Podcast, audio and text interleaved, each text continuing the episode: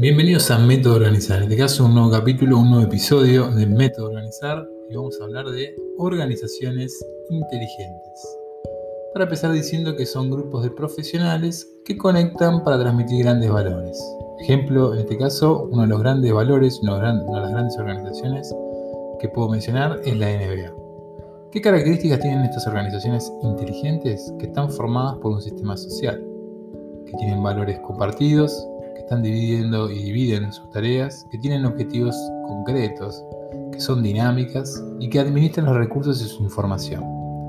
Estas son las características de una organización que pueda considerarse inteligente.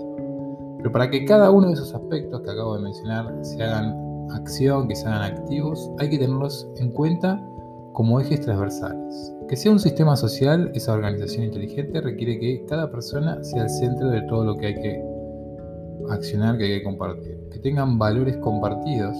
Nos menciona que hay que pensar como un todo y no como un, individuo eh, particular, individualizado, en función de lo que cada una de esas personas quieran, sino que deben trabajar en conjunto. Que dividan tareas es saber que cada una de las personas que son parte de esa organización inteligente sabe qué quiere o qué puede dar que tenga objetivos o que tengan objetivos concretos, saber las limitaciones, la situación y el contexto de esa organización y de ese equipo a sus intereses.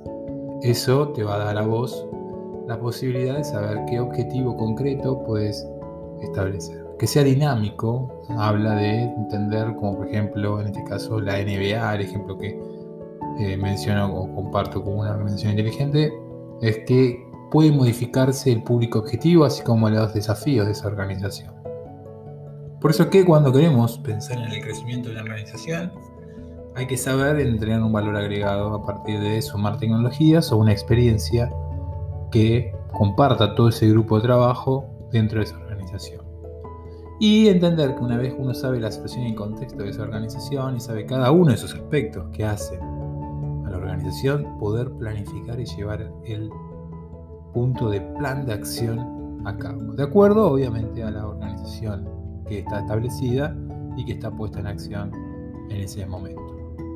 Un aspecto también que hay que tener dentro de lo que son las organizaciones inteligentes es la gestión de esa organización, ya que al ser un sistema donde se, administra lo interno y lo externo de las personas, establecer toda esa gestión y esa, esa disminución de la diferencia entre la teoría y la práctica hace que esa organización pueda avanzar y pueda poner en práctica el plan de acción dispuesto junto a su, obviamente su planificación.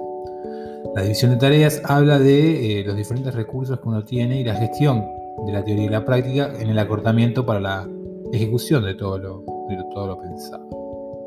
Un aspecto también que hace una organización inteligente es la creación de espacios para la creatividad. La creatividad es uno de los impulsos hacia lo desconocido, es salir de los formatos tradicionales. La burocracia nos impide equivocarnos, posibilita, posibilidad que surge en contra y en oposición a lo que es la burocracia, la creatividad. Para que haya creatividad, la organización inteligente en este caso debe plantear el error como centro de discusión y ejercicio sobre la pregunta para cada uno de sus integrantes, sin estigmatizar ningún tipo de respuesta por más minúscula. Cuando hablamos de comunicación efectiva es otro punto también a tener en cuenta en el mundo de las organizaciones inteligentes, ya que ahí es donde se establece y se pone en práctica todo lo pensado, todo lo puesto a centrar en lo que es la persona. Entonces cuando hablamos de las cuatro espadas de la comunicación efectiva dentro de una organización inteligente, hablamos de la confianza, la claridad, la escucha y la empatía. Cuatro espadas, cuatro fundamentos, cuatro herramientas que hacen también al desarrollo, no teórico sino práctico, de una organización.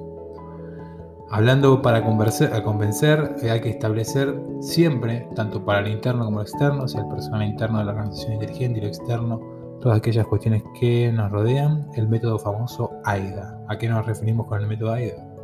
Es el método, el método que plantea la atención, el interés, el deseo y la acción como fundamento frente a cada palabra, frase o postulado que quiera ponerse en práctica.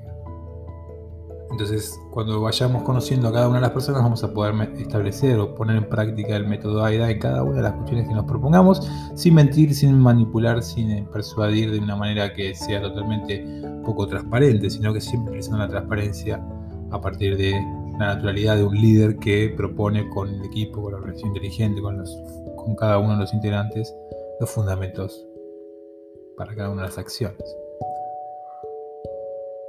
Para trabajar en equipo hay que entender que siempre tiene que haber dos o más personas quienes pongan en acción cada uno de los fundamentos que hacen esa organización. Y eso hace una organización inteligente. Y eso potencia en un relacional nosotros los objetivos que se vayan a plantear. Confiar entre cada uno de los integrantes la valiosa eh, el valioso fundamento que puedan plantear cada uno de ellos al momento de trabajar equipo.